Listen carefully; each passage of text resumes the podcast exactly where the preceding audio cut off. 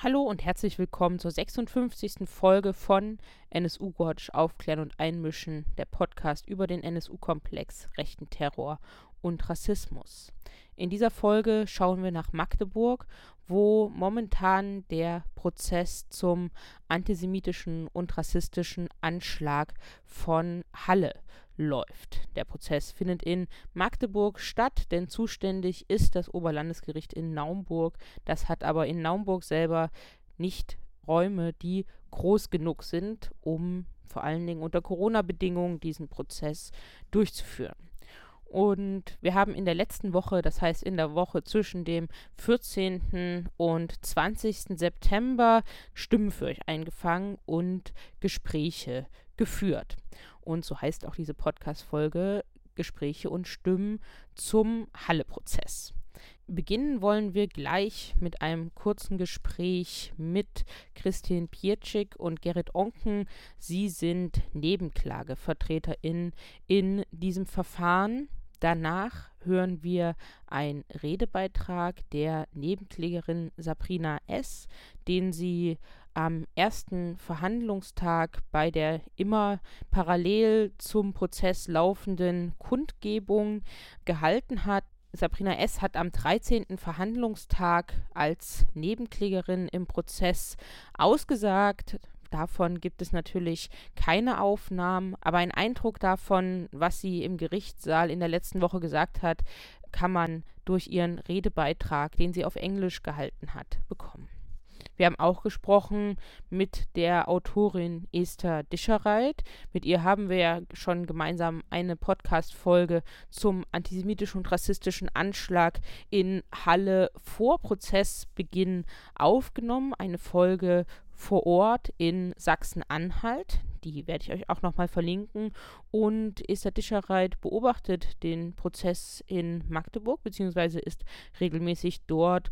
Und da haben wir die Gelegenheit ergriffen, mal miteinander darüber zu sprechen, wie dieser Prozess jetzt verläuft.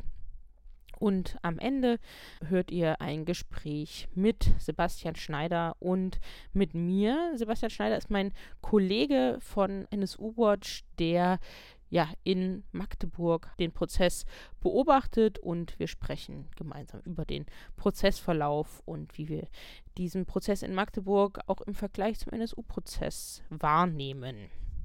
Wie angekündigt, zunächst das Gespräch mit Christine Pietschik und mit Gerrit Onken. Das hat draußen nach dem zwölften Prozesstag stattgefunden. Das heißt, man hört im Hintergrund entsprechend die Geräusche und ich habe Christine Pietschik als erstes gefragt, wie sie den Prozess jetzt nach den ersten Wochen bewertet. Ich glaube, das, was man festhalten muss nach den ersten Wochen, ist, dass es der Prozess ist, der die größte feministische und jüdische Selbstermächtigung darstellt, nämlich den Raum, den die vor allen Dingen weiblichen Nebenklägerinnen aus der Synagoge hier einfordern, sich den auch nehmen, aber den auch total gut ausfüllen, ist beispiellos. Also wenn wir uns das NSU-Verfahren angucken, wo es dem Gericht ja gelang, die ähm, Hinterbliebenen und Angehörigen oftmals sogar mundtot zu machen, also denken wir nur an die Familie Josgat, gelingt es hier dem Gericht überhaupt nicht, die Betroffenen und auch die Hinterbliebenen zu stoppen. Das will das Gericht, glaube ich, auch gar nicht. Aber das ist schon ein großer Moment und um da eine Nebenklägerin aus der letzten Woche zu zitieren, ihre Großmutter, die die Shoah überlebt hat, hatte nie die Möglichkeit, ihre Geschichte in einem deutschen Gerichtssaal zu erzählen. Dafür konnte das ihre Enkelin, die leider Gottes betroffen von dem Anschlag in Halle war, aber trotzdem tun. Und das ist ein großer Moment und darüber sollten wir alle sehr glücklich sein. Zeichnen sich schon Lücken ab, vielleicht im Gericht auch in den Ermittlungen, die jetzt in den nächsten Wochen gefüllt werden müssen? Ja, was sehr deutlich ist, um daran anzuknüpfen, was meine Kollegin gerade gesagt hat, ist, also das Gericht hat auf der einen Seite überhaupt gar kein Interesse daran, schlecht dazustehen und vor allen Dingen Betroffenen des Anschlags irgendwie das Wort abzuschneiden oder sie halt irgendwie mundtot zu machen. Gleichzeitig ist das Gericht tatsächlich auch sehr bemüht darum, fehlerhafte Ermittlungen und halt mangelnde Aufklärung von Seiten der Polizei und auch der Generalbundesanwaltschaft momentan, ich würde es mal ein bisschen überspitzt formulieren, unter Teppich zu kehren. Und dass es tatsächlich offenkundig ist, liegt ja auch daran, wir haben heute eine Zeugin gehört, die sagt, naja, gucken Sie sich doch auf den, äh, sozusagen den Prozessblock vom NSU Watch an. Da steht mehr drauf, als das BKA in den ganzen Monaten vorher zusammen ermittelt hat. Das ist schon sehr bezeichnend und das wird dann ein Feld sein, wo bislang die Wahrnehmung oder wo es gut sein kann, dass das Gericht davor gerne die Augen verschließen möchte. Und dann wird man da von Seiten der Nebenklager noch intervenieren müssen. Wie würdet ihr die Rolle des Angeklagten und der Verteidigung bewerten? Das ist ja schon auch nochmal was anderes als jetzt im NSU-Prozess oder auch im Prozess in Frankfurt. Verhalten die sich ja schon anders. Naja, der Angeklagte hat ein ganz klares Sendungsbewusstsein. Er hat, das, er hat sich auch selber eingelassen. Seine Verteidiger haben es auch nicht großartig versucht zu steuern. Ähm, er hat frei geredet. Er hat dann tatsächlich von, zumindest in Teilen, noch Fragen beantwortet, auch von Teilen der Nebenklagevertreter ihm geht es ja genau darum, halt sozusagen, dass seine Tat in dem Prozess hier fortwirkt. Und da hat die Verteidigung überhaupt gar kein Interesse erkennen lassen, das irgendwie zu unterbinden oder richtig zu stellen.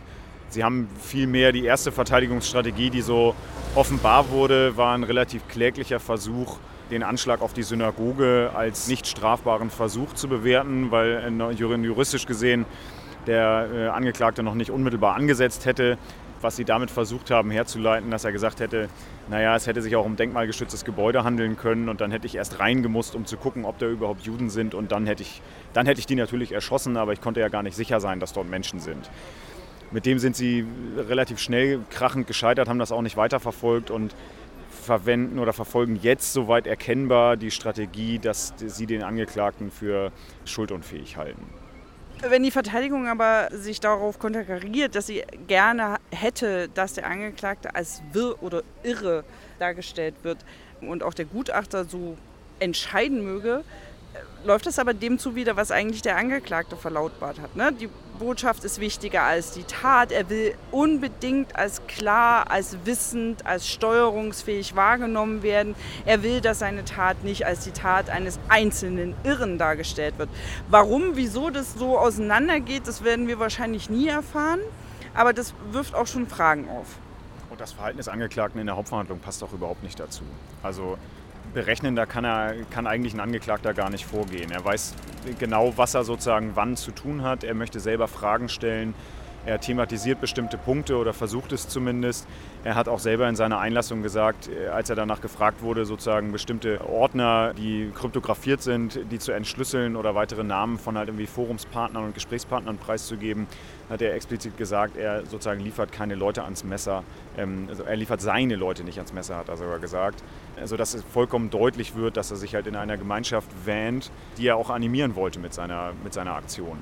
Und wenn man sich dann auch heute den Verhandlungstag anguckt, mit, mit wie viel Verachtung und Kalkül der Angeklagte bestimmte Prozessteilnehmerinnen, aber auch Zuschauerinnen und Zuschauer beäugt, beobachtet, teilweise mit seinen Verteidigern kommuniziert, flüsternderweise sich teilweise Notizen macht, teilweise einfach nur vor sich hin brabbelt und dabei aber tatsächlich immer wieder auch der Hass in seinen Augen aufblitzt, dann kann von Unzurechnungsfähigkeit kann einfach keine Rede sein. Vielleicht als letzte Frage, habt ihr den Eindruck, dass es andere Verfahrensbeteiligte gibt, die bereit sind, den Blick auf die Einbettung auf ein Netzwerk, auch auf ein virtuelles Netzwerk zu weiten oder wird das allein Teilen der Nebenklage überlassen sein? Also ich würde für mich sagen, es ist mir relativ egal, weil ich habe drei wundervolle, schlaue und weitsichtige und politisch total blickige Mandanten, die wollen den Blick geweitet haben und dann ist mir das eigentlich relativ egal, gegen welche Widerstände wir das machen müssen. Ich glaube nicht, dass alle Verfahrensbeteiligten gewillt sind, da den Blick zu weiten. Ich glaube, dass möglicherweise sogar die Mehrheit der Prozessbeteiligten eher ein schnelles Ende haben möchte und das Schmuddelkind dann einfach im Bau sehen möchte.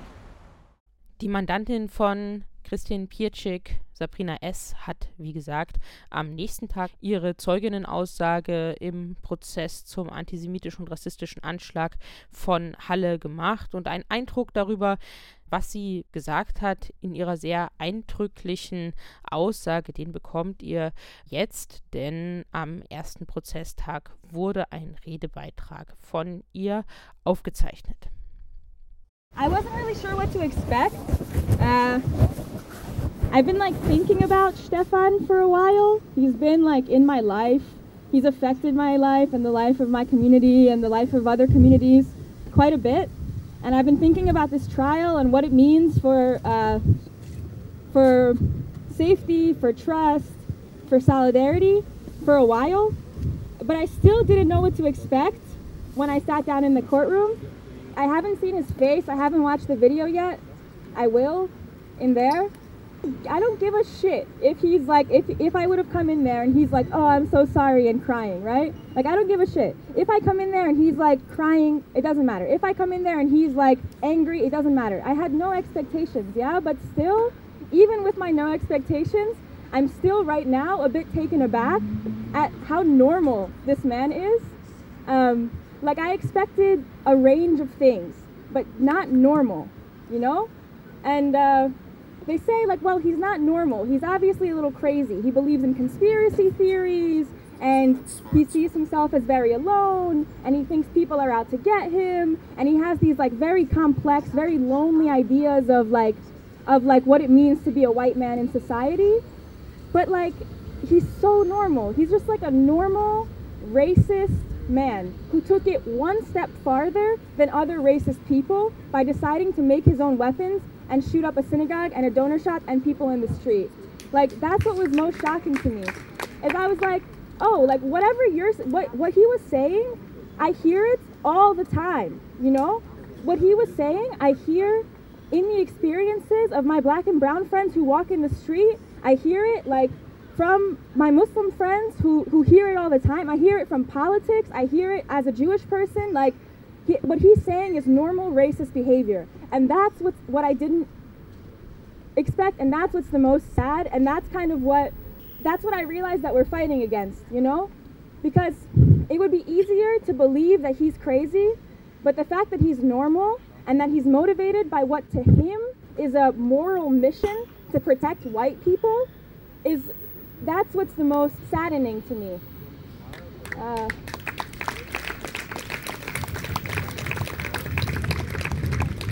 and and because of this, it becomes more and more obvious that an attack on a synagogue doesn't begin at an attack on a synagogue or an attack on Jewish life. Jewish safety in Germany, anywhere, is threatened when a black person is beat up by cops in the street, anywhere, that already threatens Jewish safety. When, when migrants are killed at borders, that already threatens Jewish safety. And if you protect Jews and say never again, but at the same time you let other minorities be subject to this kind of violence from the state, then Jews are not protected.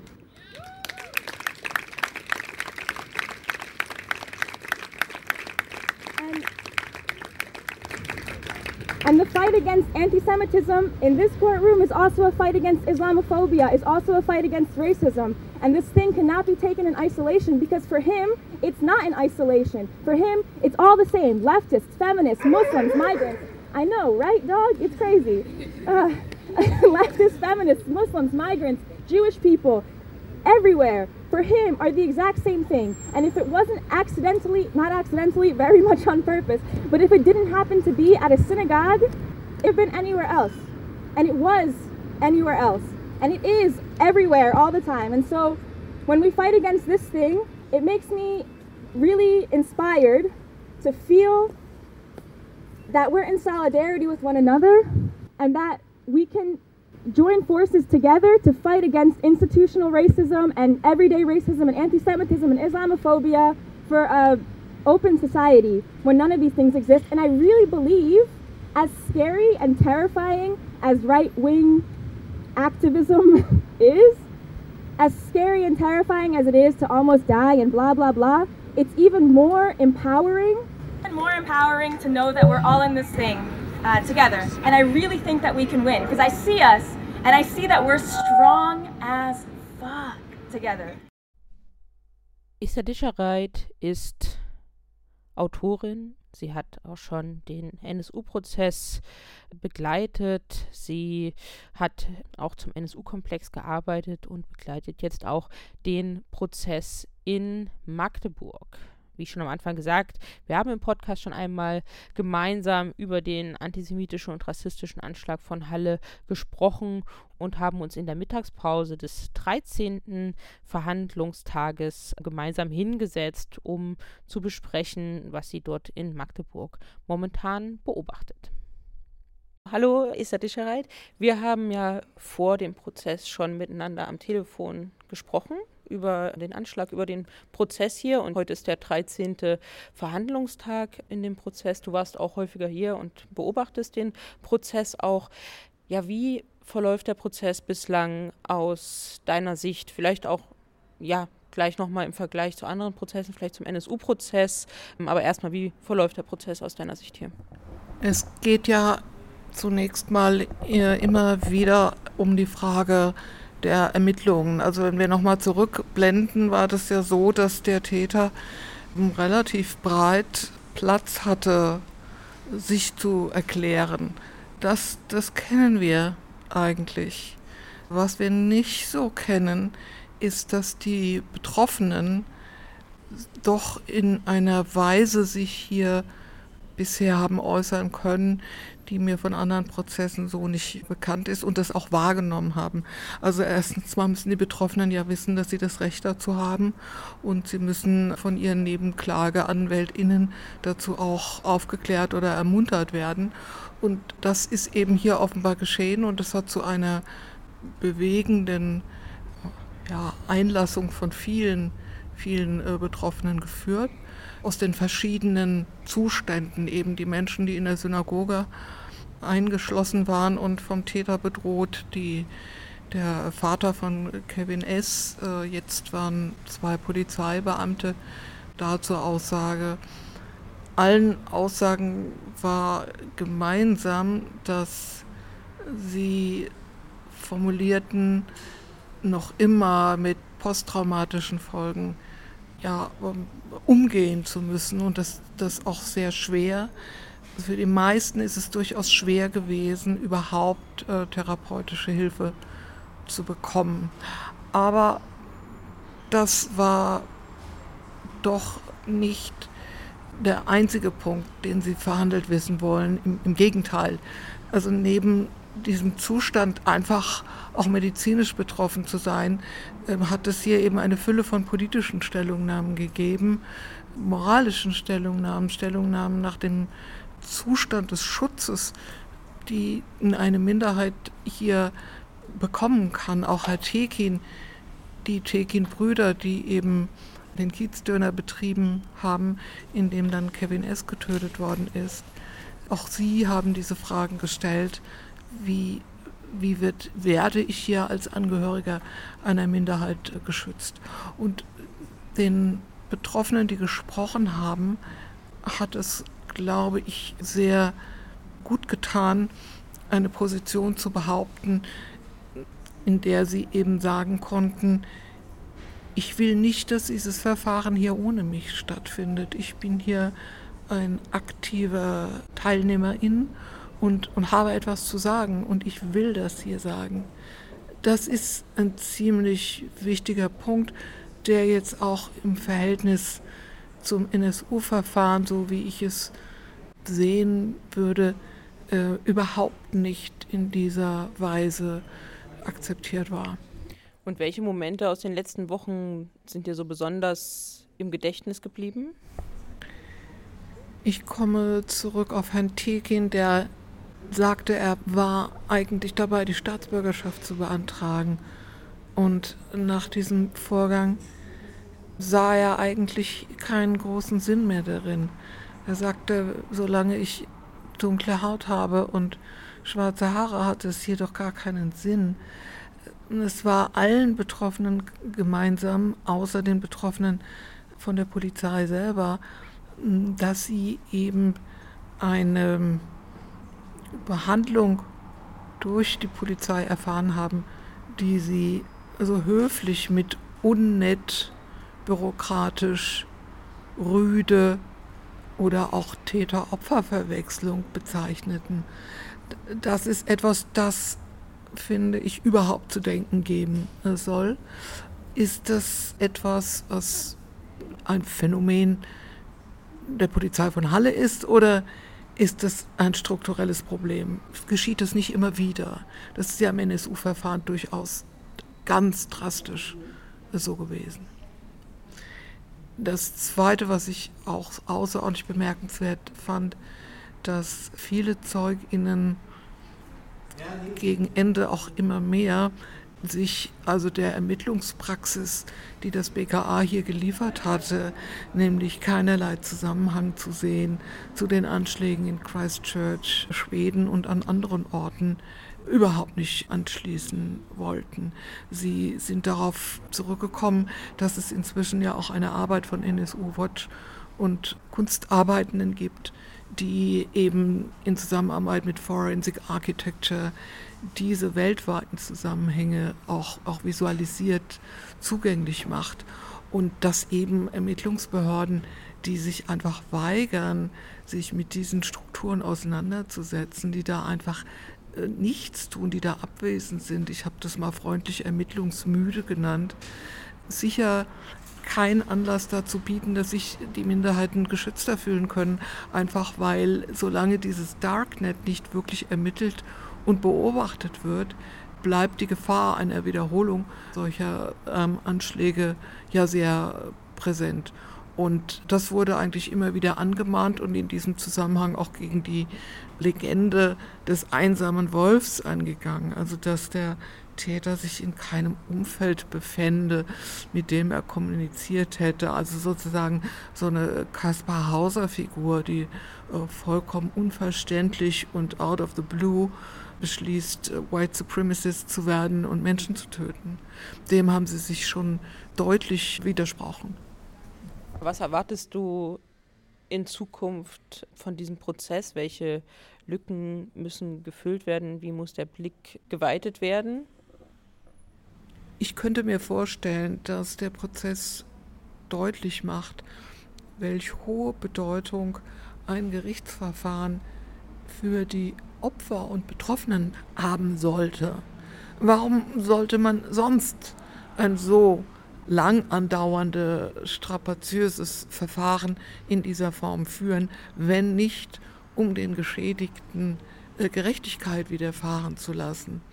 Und das ist vielleicht etwas, was man hiervon strukturell einfach mitnehmen kann und mit überlegen kann, inwieweit das überhaupt im Denken über solche Verfahren eine andere Gewichtigkeit haben muss.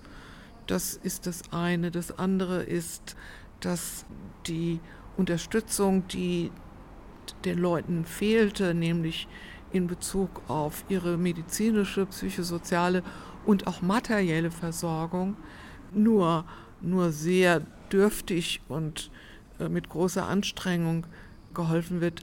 Das muss auch in eine andere rechtliche und selbstverständliche Form kriegen. Das muss damit zusammenhängen, dass man sich noch immer weigert zu sehen, dass in einem Land wie Deutschland Rechtsextremismus eine reale tägliche Bedrohung darstellt. Wenn man das verstünde, dann würde man sich auch stärker darum kümmern müssen, wie generell eben mit Opfern umzugehen ist. Wir wissen aus vielen Fällen, auch aus dem NSU-Prozess, dass es die Betroffenen in dem Sinne nicht gibt. Sie alle haben unterschiedliche Interessen, unterschiedliche Ansprüche, vielleicht auch an so ein Verfahren. Hier im Prozess zum antisemitischen und rassistischen Anschlag von Halle haben sich in, auch in sehr unterschiedlichen Positionen während des Anschlagsgeschehen befunden. Sie mussten auf unterschiedliche Arten und Weisen überhaupt erkämpfen, hier als Nebenklägerin im Verfahren anerkannt zu werden. Wie zeigt sich dieses Verhältnis für dich im Prozessverlauf? Ich fand das heute zum Beispiel auch sehr eindrücklich. Da hat eine Überlebende gesagt, ich bin hier als, als Frau, als queere Frau, als Jüdin, als Linke und als Mensch. Also sie hat sozusagen, das war ihr ein, großes Bedürfnis, klarzustellen, dass man eben nicht nur in einer einzigen Identität überhaupt vorhanden ist. Und viele der Aussagenden haben diese Unterschiedlichkeit denn auch gezeigt, Einige haben sich sehr stark religiös definiert, andere stärker bürgerrechtlich, politisch. Die Aussagen der äh, Menschen, die im Döner überlebt haben, die äh, haben neben ihrer Verbundenheit, auch insbesondere mit den getöteten Menschen, auch klar gemacht, dass sie in ihrer jeweils anderen religiösen Anbindung hier stehen, ohne dass dieses in irgendeiner Weise zu interessanten Differenzen führen würde. Im Gegenteil. Ja, sie sagten, das ist egal, ob wir hier Christen sind oder Moslems oder sonst wer, hier würde es um die Zukunft gehen, äh, wie, wie man in diesem Land überhaupt leben kann. Und, und deswegen war es ihnen eben auch so wichtig, an diesem Prozess teilzunehmen, um da einen Beitrag zu leisten, wie sie das mitgestalten könnten. Sie wollten in diese Richtung aktiv sein. Und auf diesem Nenner haben sich eigentlich alle Aussagenden zusammengefunden und auch in der Trauer und Respekt gegenüber den getöteten Menschen, die sie immer wieder auch sehr bewusst versucht haben einzuschließen in ihr Reden und ihr Denken. Vielen Dank für das Gespräch und wir werden sicherlich nicht das letzte Mal miteinander gesprochen haben.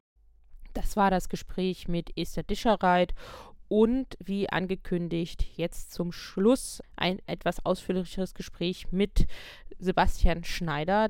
Das haben wir gemeinsam nach dem 12. und 13. Verhandlungstag, genauer gesagt am Samstag, dem 26.09. aufgenommen. Ich sitze jetzt hier mit meinem Kollegen Sebastian Schneider. Hallo. Hallo. Wir beobachten gemeinsam den Prozess zum antisemitischen und rassistischen Anschlag von Halle, beziehungsweise du bist häufiger da als ich, weil ich ja meistens in Frankfurt bin beim Prozess zum Mord an Walter Lübcke und zum rassistischen Angriff auf Ahmed I. Aber wir sprechen jetzt über den Prozess, der in Magdeburg stattfindet. Genau, und man hört es auch ein bisschen, wir sitzen draußen, die meisten Podcast-Aufnahmen finden ja momentan entweder am Telefon oder draußen statt. Diese findet draußen statt, man hört es ein bisschen, aber das soll uns nicht stören. Wir haben in dieser Woche den 12. und den 13. Prozesstag dort in Magdeburg gesehen. Da haben Nebenklägerinnen ausgesagt, das heißt Menschen, die den Anschlag, den antisemitischen und rassistischen Anschlag von Halle in der Synagoge, im Kiezdöner und auch als Polizisten auf der Straße überlebt haben. Und das ist ja das, was den Prozess die letzten Wochen auch bestimmt hat, nachdem es losging mit sehr, sehr viel Raumnahme des Angeklagten. Genau, das ist richtig. Ähm, dieser Prozess geht ja im Unterschied zum NSU-Prozess, der ja fast ein bisschen erratisch war in den Themen, durch die gesprungen wurde, ist dieser Prozess ja relativ strikt chronologisch aufgebaut. Das heißt, entlang der Tat des Angeklagten, also des rassistischen und antisemitischen Anschlags in Halle. Und da sind wir eben jetzt gerade an dem Punkt des Schusswechsels auf der Ludwig-Wucherer-Straße zwischen der Polizei, also einem Streifenwagen, oder genau genommen zwei Streifenwagen auf der Ludwig-Wucherer-Straße mit dem Angeklagten. Mhm. Und schon mal vorab der Tipp und später auch nochmal in den Links zum Podcast zum Nachgucken, wenn ihr genau nachverfolgen wollt, wie der Anschlag abgelaufen ist und in welchen Zusammenhängen er zu sehen ist, dann könnt ihr das unter Halle www.nsu-watch.info tun. Dort hosten wir eine Time Map von einem internationalen KünstlerInnen- und Aktivistinnen-Kollektiv, die das nochmal ganz kleinteilig aufgearbeitet haben mit Videos, mit Interviews von Überlebenden. Also dieser Ablauf, nachdem sich jetzt der Prozess richtet, kann auch dort nochmal nachvollzogen werden. Aber was ist dein Eindruck jetzt von den letzten Wochen? Vielleicht auch so ein bisschen ja zum Vergleich zum NSU-Prozess, den du ja auch viele, viele, viele, viele Tage begleitet hast, hunderte muss man da ja sagen. Was sind so, was fällt dir auf, wenn du jetzt in Magdeburg dort im Prozess sitzt? Also es ist ein ganz, ganz anderer Prozess. Ganz anders. Es fängt schon damit an, was ich eben gesagt habe, dass eben dieser Prozess eine relativ nachvollziehbare Struktur hat. Das hatte der NSU-Prozess spätestens nach den ersten zwei Monaten ja nicht mehr. Das war oft sehr unklar, was eigentlich passiert. Es war dann eben auch für Nebenklägerinnen und für Betroffene äh, ganz schwierig zu wissen, wie, wie geht es hier eigentlich weiter. Dann zog er sich immer weiter in die Länge. Das war ganz anders. Hier ist es tatsächlich eben nachvollziehbar, weil es relativ strikt chronologisch ist. Und es begann mit den Aussagen oder der Einlassung des Angeklagten. Das war in weiten Teilen schwer zu ertragen, wirklich schwer zu ertragen. Da muss ich aber auch sagen, das ist irgendwie ambivalent, wie das Gericht damit umgegangen ist, weil auf der einen Seite die Vorsitzende Richterin Mertens relativ schnell es unterbunden hat, dass der Angeklagte in so einen rassistischen und antisemitischen Rant übergeht, beziehungsweise da eine Art äh, Prozesserklärung abgibt, indem sie ihn unterbrochen hat und ihm untersagt hat, rassistische, menschenverachtende Begriffe zu benutzen. Gleichzeitig gibt, gibt sie ihm aber tatsächlich dann doch auch immer wieder Raum oder gab sie ihm zumindest bei seiner Einlassung immer wieder Raum und äh, hat ihn gefragt und hat ihn versucht, auf, irgend so ein, auf so eine pädagogische Art und Weise irgendwie bei seiner bei seiner Ideologie zu packen und ihm nachzuweisen, dass die doch gar nicht stimmen könne, das ist natürlich eine äh, sehr naive Vorgehensweise mit einem derart überzeugten Rassisten, Antisemiten, letztlich einem Neonazi, ich sag mal einem Neonazi, der nicht typisch in der Szene aufgewachsen ist, aber letztlich ideologisch einfach ein Neonazi ist. Das ist einfach sehr naiv und gibt ihm dann eben auch immer wieder Raum, seine rassistischen Theorien zu verbreiten auch hier, also beziehungsweise was ja dem NSU-Prozess ähnelt, ist eine sehr zahlenmäßig starke Nebenklage. Das heißt, in diesem Fall die Überlebenden aus der Synagoge, aus dem Kiezdöner, die Angehörigen von Kevin S., die Angehörigen der erschossenen Jana L. machen keine Nebenklage, weil das für sie zu belastend ist und außerdem die Polizisten und auch die Betroffenen und auch Überlebenden aus Wiedersdorf. Und Glücklicherweise hat diese Poollösung, die ja jetzt Nebenklage in Deutschland einschränken soll und verkleinern wird, noch nicht gegriffen. Das heißt, es mussten sich jetzt beispielsweise nicht alle Nebenklägerinnen aus der Synagoge eine anwaltliche Vertretung suchen, sondern sie konnten sich alle freie Wahl ihrer Anwälte und Anwältinnen aussuchen. Und dementsprechend ist es eine zahlenmäßig sehr starke Nebenklage, die dort auch ja, zwar vielleicht nicht ganz einheitlich, aber das ist ja total klar. Die Betroffenen gibt es nicht. Es ähm, ist klar, dass es da unterschiedliche Bedarfe und Wünsche gibt, aber trotzdem ja sehr selbstbewusst und ja auch sehr, sehr solidarisch im Großteil auftreten. Und das zu beobachten, ist wirklich sehr. Mh, hm, berührend oder großartig und gleichzeitig wird es tatsächlich geschafft, sehr viel medialen Raum auch einzunehmen. Also tatsächlich ist der Prozess ja sehr wahrnehmbar. Das war der NSU-Prozess auch, aber im NSU-Prozess haben wir häufig meistens Beate Zschäpe nur wahrnehmen können oder die Angeklagten. Und hier sind vor allen Dingen die Betroffenen, ist die Nebenklage sehr stark wahrnehmbar und zwar auch mit Absicht. Also der Name des Täters, wir nennen ihn auch nicht, der wird aber auch in vielen anderen Medien nicht genannt. Es gibt dort viel solidarische Prozessbeobachtung auch neben unserer, wo der Name des Täters auch ganz bewusst ausgespart wird und ihm eben keine Bühne gegeben wird, sondern eben den Überlebenden und Betroffenen. Und das heißt, es ist viel passiert im Umgang mit Rechtsterrorprozessen nach dem NSU-Prozess und das zeigt schon auch die Prozessführung der Vorsitzenden Richterin bisher, auch wenn das natürlich sich auch immer mal zwischendurch geändert hat. Aber die, den Nebenklägerinnen, die werden jetzt nicht unterbrochen in ihren Statements, sondern die können auch einfach erstmal erzählen. Ja. Äh, genau, ich äh, wollte mal darauf hinweisen, dass es die Momente ja im NSU-Prozess auch gab. Also es gab natürlich die Aussage etwa von der Verletzten aus der Propsteigasse. Es gab natürlich den längeren Zeitraum, in dem die Betroffenen aus der Kolbstraße ausgesagt haben. Also da war natürlich, es gab diese Momente, die, ich würde sagen, ähnlich waren wie der Prozess in Halle aktuell. Aber es ist wirklich so, jetzt gerade, wir sind im 13. Verhandlungstag, ein großer Teil dieser Verhandlungstage beinhaltete vor allem Aussagen äh, von Betroffenen, von Betroffenen aus der Synagoge, von Betroffenen aus dem Kiezdöner. Und das sind wirklich, da waren unglaublich bewegende, unglaublich starke Momente drin, also wahnsinnig anrührende und ja auch tatsächlich stark politische Positionierungen von Nebenklägerinnen und die haben sich diesen Raum wirklich genommen und ich glaube, an einigen Momenten hätte es da zum Beispiel im NSU-Prozess Interventionen aus der Verteidigung, aus, von der Bundesanwaltschaft oder vom Gericht selbst gegeben, die es in diesem Prozess so nicht gegeben hat und die die Stärke dieses Prozesses tatsächlich auch im Vergleich ausmacht. Mhm. Außer einmal am Dienstag, als Ismet Tekin, der heutige Besitzer des Kiezdöners, als Zeuge ausgesagt hat, aber er ist eben auch Nebenkläger, wo er dann irgendwann von Rechtsanwalt Weber, Verteidiger des Angeklagten, unterbrochen wurde. Und Weber hat sich sogar dazu hinreißen lassen, zu sagen, er solle hier das, seine Zeu seinen Zeugenstatus nicht so ausnutzen, nur weil er kein Nebenkläger geworden ist. Das heißt, er ist noch nicht mal informiert, wer ihm in diesem Prozess dort gegenüber sitzt. Das wurde ihm dann auch von dem Nebenklagevertreter Onur Özata auch sehr deutlich gesagt und diese Unterbrechung auch einfach sehr deutlich zurückgewiesen. Also dass da wird schon sehr darauf geachtet, dass genau solche Unterbrechungen, Interventionen dann zumindest äh, entgegnet wird. Ja. Im Unterschied zum NSU-Prozess gab es im Halle-Prozess bisher auch bei Aussagen von Nebenklägerinnen und von Betroffenen tatsächlich auch Applaus aus dem Publikum, auch aus dem Rest der Nebenklage, also von anderen Nebenklägerinnen. Das ist relativ ungewöhnlich, würde ich sagen, in so einem Prozess, aber es wird auch aus sehr deutlich gezeigt, was für starke Statements und was für starke Aussagen es von Betroffenen in diesem Prozess gegeben hat. Und jetzt hat sich Frau Mertens, also die Vorsitzende Richterin, offenbar bemüßigt gefühlt, da zu intervenieren und zu sagen, das sei jetzt nicht, das dürfe nicht passieren, sonst würden Ordnungsmittel gegen die Personen gegebenenfalls verhängt. Da zeigt sich eben, dass sie auch bloß eine Richterin an einem Oberlandesgericht, an einem Staatsschutzsenat ist und dass sie sich offenbar da gezwungen sieht, das äh, zu tun. Es hat bisher keinerlei Störungen gegeben. Da hat auch äh, Nebenklagevertreter Alexander Hoffmann nochmal darauf hingewiesen. Es war keine Störung dieses Verfahrens durch das Klatschen festzustellen. Und natürlich muss ein Gericht neutral bleiben. Das versucht Frau Mertens dann eben auch dadurch auszudrücken.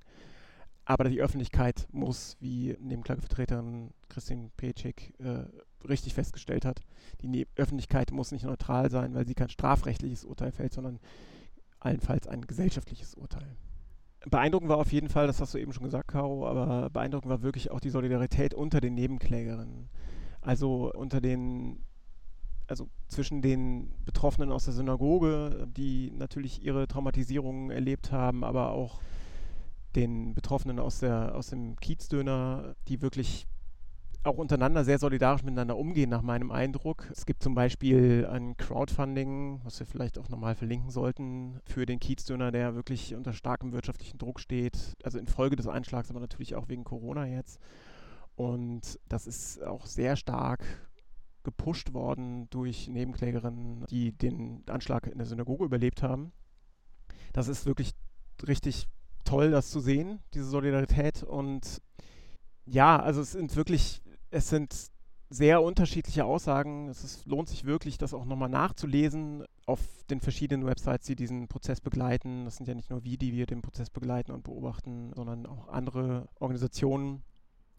Und das ist wirklich, das lohnt sich absolut, das nachzulesen. Es, das hat so viele unterschiedliche Facetten aus dem, äh, die, viele Nebenklägerinnen aus der Synagoge weisen zum Beispiel auf das intergenerationelle Trauma der Shoah hin, auf die Traumata in der Familie, die auch dadurch ähm, durch, also durch ihr eigenes Trauma tatsächlich auch präsenter und für sie anders einzuordnen ist. Das ist wirklich, wirklich extrem beeindruckend und ja, auch ergreifend sehr stark sind auch wirklich die Verweise aufeinander. Also eine Überlebende aus der Synagoge hat eingefordert, dass Freunde und Freundinnen von Jana L. gehört werden, damit sie als Person nochmal stärker präsent ist weil die Familie möchte nicht aussagen. Das ist ja auch sehr verständlich. Wir haben in dieser Woche den Vater von Kevin S. als Zeugen gehört, der ja mehrfach seine Aussage abbrechen musste, weil er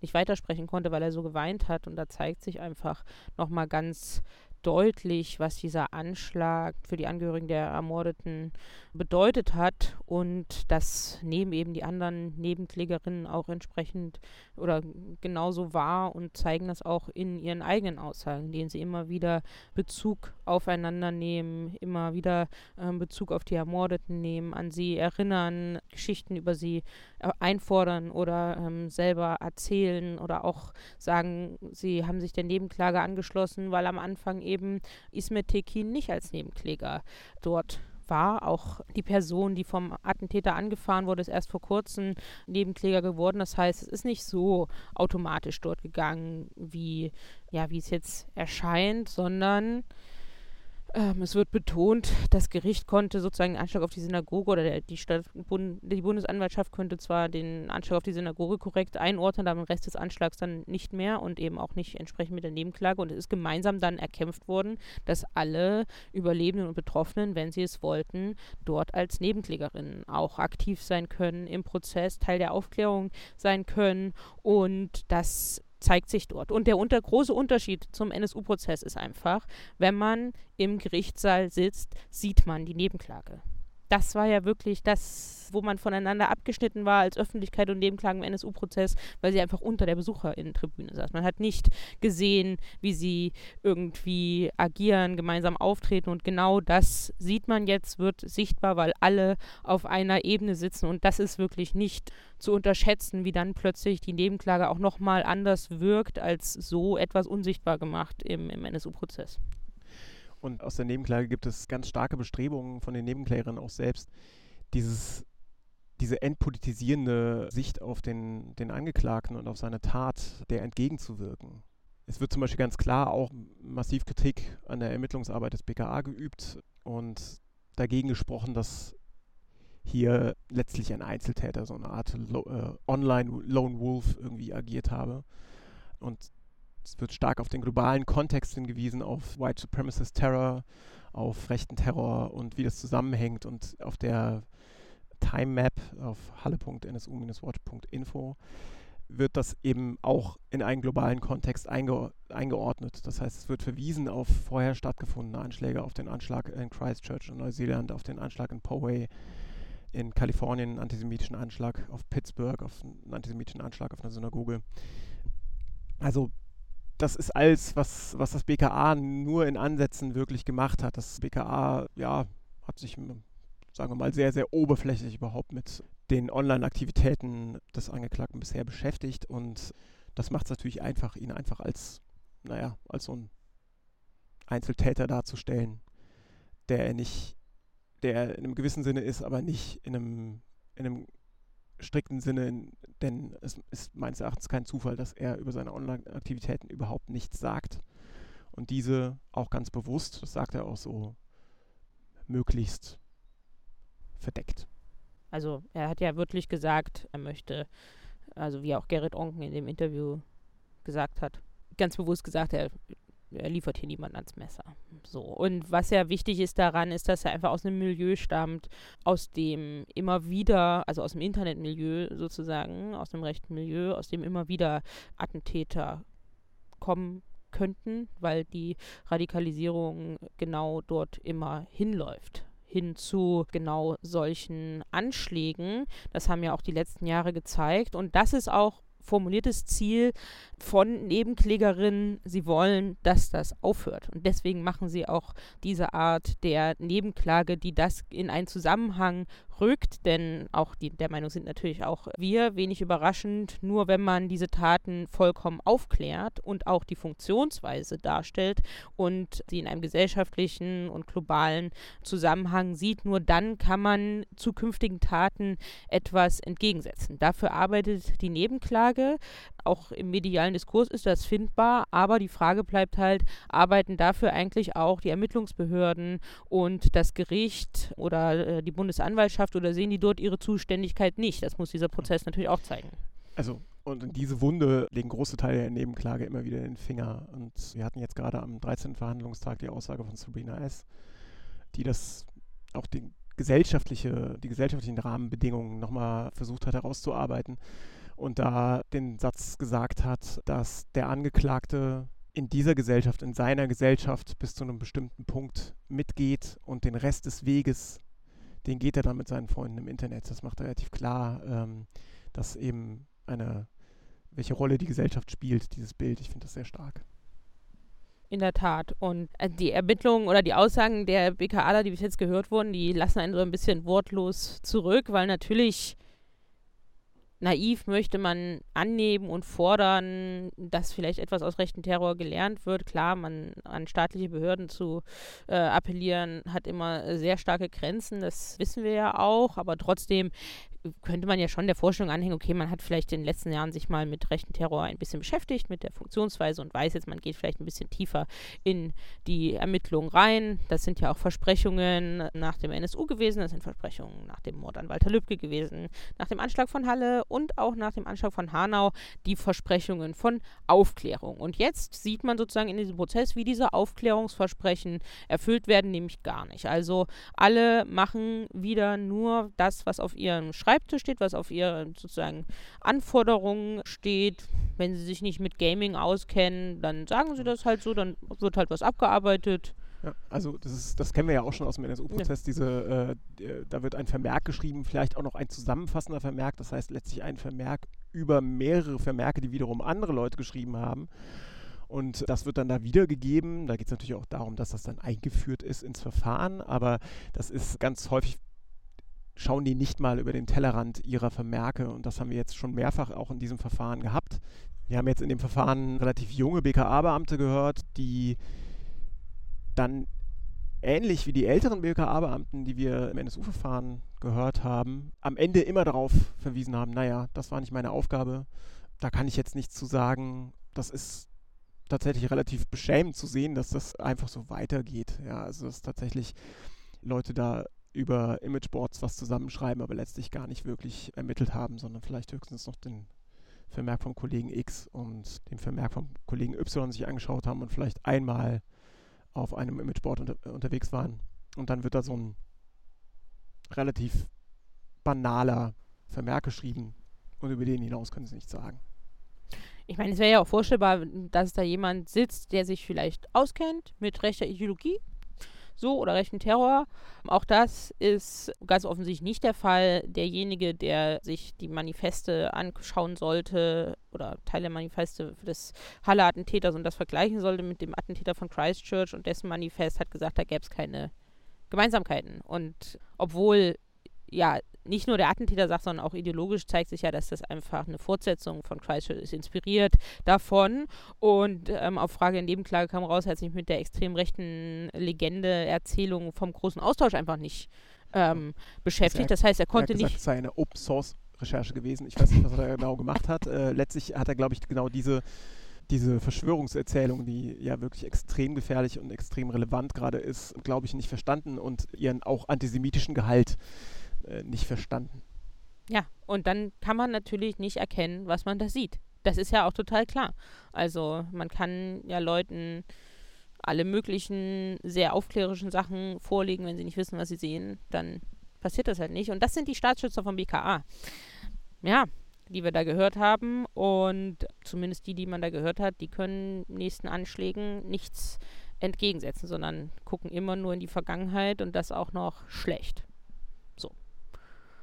und sind auch verteidigt worden von der Vorsitzenden Richterin, was ja vielleicht auch schon nochmal einen Blick wirft, wie sehr sie eigentlich dieses Attentat einordnen möchte oder auch nicht. Hast du da irgendwie schon einen Eindruck davon oder müssen wir es noch ein bisschen abwarten? Ich glaube, da wird, ja, also ich bin mir nicht so ganz sicher. Sie hat gerade jetzt in den letzten Verhandlungstagen schon eine starke Tendenz gezeigt, die Arbeit der Polizei ja doch zu verteidigen. Ja, dann zum Beispiel bei diesen BKA-Beamten auf deren vergleichsweise geringes Alter hingewiesen und dass sie noch nicht so lange dabei waren. Aber so zum ganz abschließenden Urteil würde ich mich da, glaube ich, noch nicht so richtig durchringen. Also es ist ganz offensichtlich, es zeigt sich sehr deutlich an diesem Verfahren, wie unterschiedlich auch solche Staatsschutzverfahren tatsächlich an den verschiedenen Oberlandesgerichten gestaltet werden können. Ich meine, da kannst du wahrscheinlich ein Lied von singen aus, singen aus Frankfurt. Das ist wirklich ist ein himmelweiter Unterschied zu, zu München. Äh, ich bin mir aber noch nicht ganz sicher, wie ich das dann am Ende wirklich finden werde. Ja, das sind ja jetzt erst die Anfänge und dann kommen ja auch erst die Anträge der Verfahrensbeteiligten und dann wird sich ja zeigen, was da zugelassen wird, was nicht. Das sind ja jetzt, ist ja jetzt erstmal das Beweisprogramm des Gerichts praktisch. Dann schauen wir mal, welche Anträge da vor allem aus der Nebenklage kommen und welche davon. Also es ist schon ein bisschen angedeutet. Man möchte sicherlich nochmal echte Sachverständige zu Imageboards, Internetradikalisierung und so weiter hören.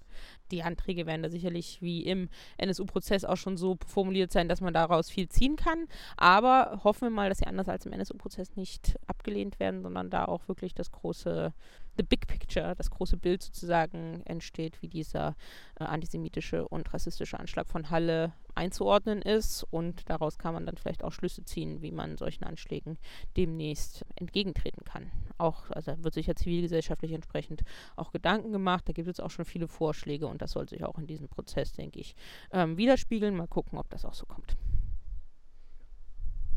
Ja, dann danke ich dir fürs Gespräch. Wir machen das sicherlich hier nicht ähm, zum letzten Mal.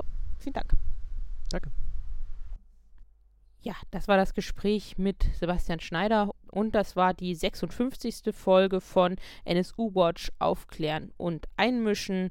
Wie in der Folge schon mehrfach angekündigt, werde ich euch die beobachtenden Projekte verlinken, weiterführende Artikel, natürlich die Time Map, sodass ihr euch in den Links zum Podcast noch weiter zum Prozess in Magdeburg informieren könnt. Es gibt die Möglichkeit, dort auch als Besucherin teilzunehmen.